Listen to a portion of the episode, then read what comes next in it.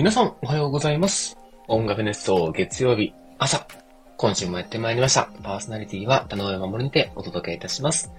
えー株式会社ハートカンパニーは音楽、プロデュースを行っている会社です。えー音楽制作はもちろん、コンサート制作やアーティストプロデュースなど様々な、えーお仕事を行っておりますので、どうぞよろしくお願いいたします。はい。そして、えー、毎日お届けしております音楽熱奏は月曜日、田上にて、えー、パーソナリティをお届けしておりますと。いった形でございます。はい。今年もやってまいり、今年もじゃない。今週もやってまいりました。月曜日朝ですけれども、皆さんいかがお過ごしでしょうか？僕はですね、なんかあの、とあるイベントが今度ありまして、まだ発表されてないんですけれども、あの、斉藤さんとか鳥越さんとか皆さんが匂わせているあのイベントではなくて、まだ僕は僕でですね、あの、いろいろ仕込みを行っているんですけれども、なかなか毎日奔走しながらお仕事を行っております。あっちやこっちや行って、いろんな人と話をして、なんてことをやっておりますね。はい。まあ、そのイベントもいつかもうすぐ発表できるんじゃないかと思いますので、どうぞお楽しみにというところなんですけれども、あとはですね、えー、アリカの楽曲の、えーマスタリングもこの間行っておりまして、ちょっとまたいつかマスタリングについては別途お話をしようかと思っているんですけれども、えー、アリカも順次動いております。えーそんなアリカ、えー僕がプロデュース、プロデュースしております、えー声優の松吉優子さんと、えー、所属クリエイター、ギタリストである山本さんの二人組ユニット、えー、アリカという音楽プロデュースを行っているんですけれども、5月1日に、えーライブイベントがございまして、その先もですね、楽しいこといろいろできるんじゃないかと思っておりますので、そちらもぜひチェックしてみていただければと思います。ということで、本日も音楽熱奏が始まります。はい。ということで、改めまして今週もよろしくお願いいたします。パーソナリティは田上守にてお届けいたします。はい。で、今週なんですけれども、えー何話そうかなと思ったんですが、AI、最近話題ですね。えー、チャット GPT-4 が出て、えー、もう開発したオープン AI の、えー、アルトマンさんが、アルトマンさんだっけな？えー、サム・アルトマンさんが、えー、日本にやってきて、えー、日本にチャット GPT オープン AI の、え開発拠点をもう一社作るよなんて言ってますけれども、もう一社、もう一箇所かな、作るよなんて言ってますけれども、えーそんな話をちょっと今回したいなと思ってます。ちょっと何回かに分けてね、えーしたいなと思ってます。で、今日は、えー、ちょっとラフな感じで話そうかなと思っているんですけれども、そもそもなんでこんな話をしたいかな、ししようかなと思ったきっかけというか、経緯もお話ししたいなと思ってます。あの、僕先週かな？先々週かな？甲府に旅行に行ってきました。なんて話をしたと思うんですけれども、その時に、えー、ほったらかし温泉というですね、山の上のすごく景色のいい富士山が見える温泉があるんですが、そこに使って、えー、僕と、ナンディスレーベル長尾さんと、エンジニアの南仙くん3人でですね、温泉に浸かりながらいろんなことを話しました。えー、恋バナから仕事のことまでいろんな話をしたんですけれども、もうね、ゆっくり使って2時間ぐらい、あの、温泉に使ってですね、あの、話をしたんですけれども、その中で一つ、あの、AI についての今後どうなっていくかみたいな話をですね、結構ディープにしたんですよ。で、結構その3人と面白くって、長尾さんは音楽を発注する人、まあ、0から1を作るっていうところに、えー、大きな枠組みでの、大きな意味での0から1を作るっていう立場の人。そして、えー、僕はその1から、えー、まあ、80とか90とかぐらいまでを作る人ですね。えー、こういうオーダー、こういう案件があって、じゃあどういう曲を作っていきましょうかっていうところですね。を、えー、コントロールする人。そして、えー、南禅くんは、その作られたもの、作家が作ったものを最後のフィニッシュショットですね。えー、3 X エンジニアということで、それを調理して混ぜて、えー、皆さんにお届けするための最終工程を担う人ということで、結構入り口から出口までの3人が揃ったっていう回だったんですけれども、えー、その3人がですね、えー、ここまで AI が発展してきて、これからどうしていくのがいいんだろうかなんて話をしたんですよ。結構その話面白かったので、いつかちょっとお二人もゲストに呼んで、こんな話もしたいなと思っているんですけれども、今結構すごいですよね。皆さん使ってますか？チャット GPT。本当に気づいたらなんかすごいことになってたっていう感じなんですけれども、チャット GPT って結構昔から実はあったみたいで、その時はまだまだ、こう、あんまり話題にならなかったんですけど、チャット GPT3 からですかね、すごくこう、一気にブレイクする人というか、めちゃくちゃ話題になりましたね。本当に人間のように返してくれるし、こういう風に返してというか、こんなキャラクターで返してとか、何個返して、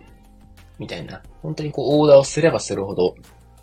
いろんな、えー、スタイルで本当に人間かのように返してくれる、すごいサービスだなと思います。ね、少し前はミッドジャーニーっていう画像生成ソフトが流行りましたけども、これまだね、流行ってはいるんですが、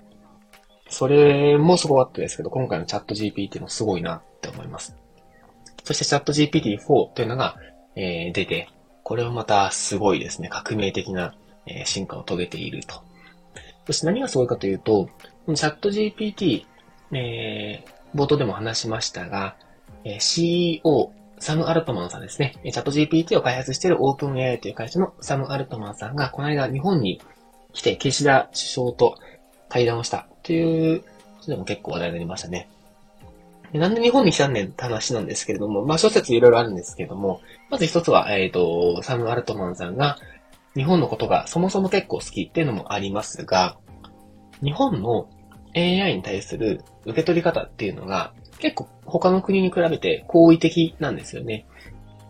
ね、ヨーロッパの国とかではチャット GPT ちょっと規制しようかって話があったりとか、まあアメリカでもですね、結構賛否両論起こっているんですけれども、日本に関しては割と、なんでしょうね。まあそんなに抵抗感なく受け入れてる人の方が多いんじゃないかっていう説があります。で、これまたなんでそうなったのかっていうのはですね、いろんな説があるんですけれども、なんか一説によると、まあこれソースはちょっと確かではないんですけど、なるほどなと思ったのが、日本ってドラえもんとか、鉄腕アトムとか、そもそも人間と機械が共存しているっていうことに、あんまり抵抗感がない。そのそういう作品が結構、こう、まあ、オープンにあるというか、こう身近にあるからこそ、機械、つまり AI が近くにいるっていうことに違和感がないんじゃないかっていう説があるんですね。で海外だと、まあ、映画だったりとか、あとは1975だったかな？とか、結構その AI、機械が裏切ったりとか、監視しているみたいな、いう作品の方が結構印象に残っているゆえに、抵抗感があるんじゃないかと。で、その抵抗感が他の国よりも薄い。で、えー、情報提供もしてくれがちだし、っていうところで、えー、日本に進出というか、の可能性を目論んでいるんじゃないかっていうところで、えー、サム・アラトマンさんが日本には注目して実際首相になったりとか、えー、会合を行ったりとかっていうことを行っているという感じだそうです。なかなか面白いですね。はい。そんな AI なんですけれども、もちろん音楽にもどんどん進出してきております。でね、えっと、今すごく音楽と AI もですね、関連性がというか、あの、どんどんどんどんいろんなアプリが出てきていて、作曲アプリですね。いっぱい出てきてます。で、これ僕もですね、ちょっと音楽のやつでいろいろ話したいなと思って触っているんですけど、まあやっぱりまだまだ、まだまだだなと思うこといっぱいあるんですが、それでもすごい進化を遂げてますね。なんかこう、0から100まで作り出してくれるのはまだちょっと遠い先な気がするんですけれども、まあ、添削ありきとか、アイディア出しっていうところで言うと、多分もう、あと1、2年もすれば、普通に、なんでしょうね、身近なソフトになってくるんじゃないかと思います。で僕ずっと言ってますけど、音楽って文系と理系、二つの解釈があって、文系っていうのは、その、例えば、我々アニソン畑で生きておりますけれども、その作品に対して、えー、こういう意味のある歌詞、メロディー、サウンドってあると思うんですね。この作品だからこそあるべきものと、あとは、えー、理系的な発想で、こういうコード進行だからいいよねとか、こういうメロディーっていいよねっていう、まあ、テクニカルな意味での良さっていうのはですね、えー、文脈的、文芸的な良さ、そして理系的な良さ、二つの軸があっての音楽だと思うんですけれども、この理系的なアプローチっていうのは、まあ、多分これ AI にとって変わられるんじゃないかなと思います。これは悲しきがおそらくそうなっていくと思いますね。で、えっ、ー、と、文系的なところも結構危機だなと思います。っていうのが最近僕、ああ、なるほどなと思ったことがあって、えー、米津玄師さんのキックバックという曲があります。これあの話題になったチェーンソーマンというアニメ作品のオープニング曲なんですけれども、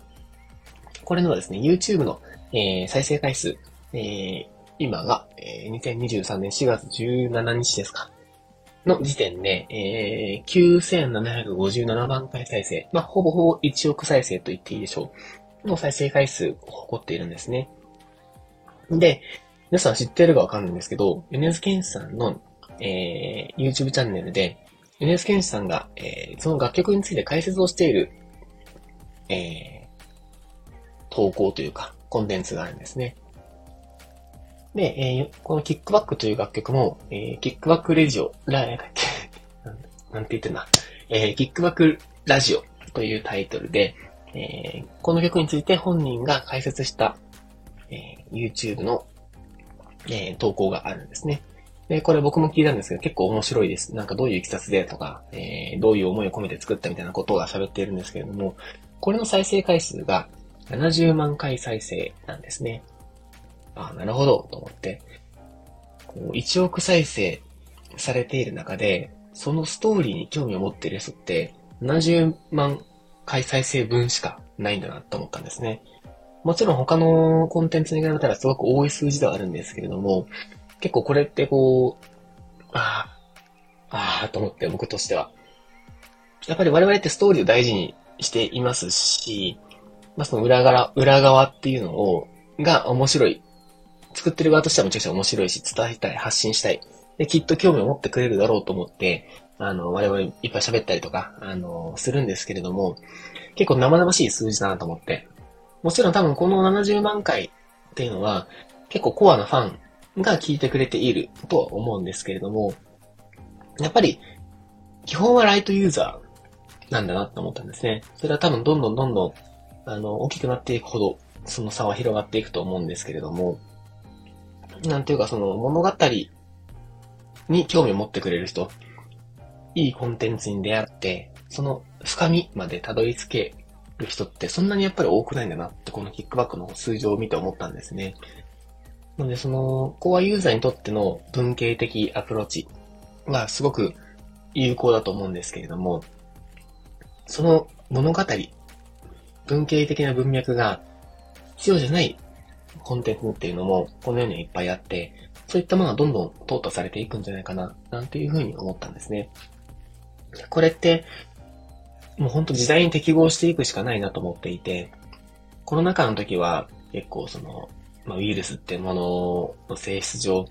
一気に世の中が変わった気がします、気がしているんですけれども、この AI とか関しては、グラデーションでどんどん日々が変わっていく、生活は変わっていくと思うんです。きっとどこかでブレイクスルーがまた起きて、音楽もそういった流れになるんじゃないかなと思います。僕多分、どっかのタイミングで、全部 AI で作りました。全部 AI で作詞も作曲もしました。みたいな曲がきっと出てくると思うんですね。で、おそらく、とても話題になると思います。秋元康さんあたりとかやりそうだなとか 僕は思うんですけれども、そうなった時に、あ、AI でも音楽って作れちゃうね AI でもいい曲ってできちゃうねっていうのが、きっと、えー、出てくるんじゃないかと思うんですね。で、そこで世界が多分また一気に変わると思うんです。AI でできること、できないことが明確化して、めちゃくちゃ面白いねっていう人もいれば、あ、全然ダメじゃんっていう人もいると思うんですけれども、きっと我々の世代よりも下の世代が、AI がそもそも身近にある世代ですね。が音楽を作るようになってきたら、いよいよ我々の価値観っていうのも塗り替えなくてはいけないって思うんです。で、その時に、いや、人間が作ったからいいんだよとか、こういう文脈、物語を大切にしなきゃいけないんだよって言い続けていたら、きっとどんどんどんどん取り残されてしまうなっていう危機感が自分の中にあって、で、話が最初に戻ってなんでこんな話をす、今してるのかというと、これから何回かにわたって、えー、AI に対する考え方っていうのをですね、あの、ちょっと深掘りしていって、自分なりにこう、咀嚼していきたいなと思ってるんです。今僕は音楽業界で音楽ディレクターというですね、音楽ディレクター、音楽プロデューサーという、えお仕事をしてますけれども、今この時点で自分がどう思ってるか、どういう考え方をしてるかっていうのをこうやってラジオで残しておいて、そして、何年後か、おそらく3年後、5年後くらいには大きく世界が変わっていることでしょう。音楽協会もいろんな波に飲まれていると思うんですけれども、その時に、えー、当時の自分がどういう風なスタンスでいたのか、そして、えー、未来の自分がどういう考え方をしているのかっていうのをですね、ちょっと記録として残しておこうかなと思いまして、えー、いろんなちょっとゲストとかもお呼びしてね、どうするどうするっていう、ちょっとジタバタする、えー、ラジオやっていきたいななんて思っております。はい。ぜひ皆さんのですね、えー、これからの AI に対するスタンス考え方なんていうのもですね、えー、聞いてみたいなと思いますので、ぜひコメントも、えー、していただけると幸いでございます。僕はとても今危機感を持って、えー、過ごさねばならないなと思っていますし、そして一方で、とてもワクワクもしています。やっぱり人間が今まで積み重ねてきて、えー、作曲も編曲も作詞も、えー、やっぱり結構特殊技能だったと思うんですけれども、その多くを、えー、人間以外の機械が担ってくれる。そうすると、そこで空いたリソースだったりとか、そこにかけた時間が別の時間に当てれるっていう意味でもあるので、どうやってバランスをしていくか、どうやって一緒に歩いていくかっていうところですね、今後考えていきたいなと思っておりますので、えその話をちょっと何回かに分けてなのか、続けてやるのか、やんないのかみたいなところはありますが、え、やっていきたいなと思っております。はい。ということで、本日は AI についていろいろ、えー、まずは前日談という感じでですね、おしゃべりをしてまいりました。えー、ぜひぜひ、先ほども申し上げましたが、皆さんのご意見もお伺いできると幸いでございます。ということで、また来週ですね、お会いしましょう。田上守にて、今週はお届けいたしました。バイバイ。はい、ということで、お届けしてまいりました。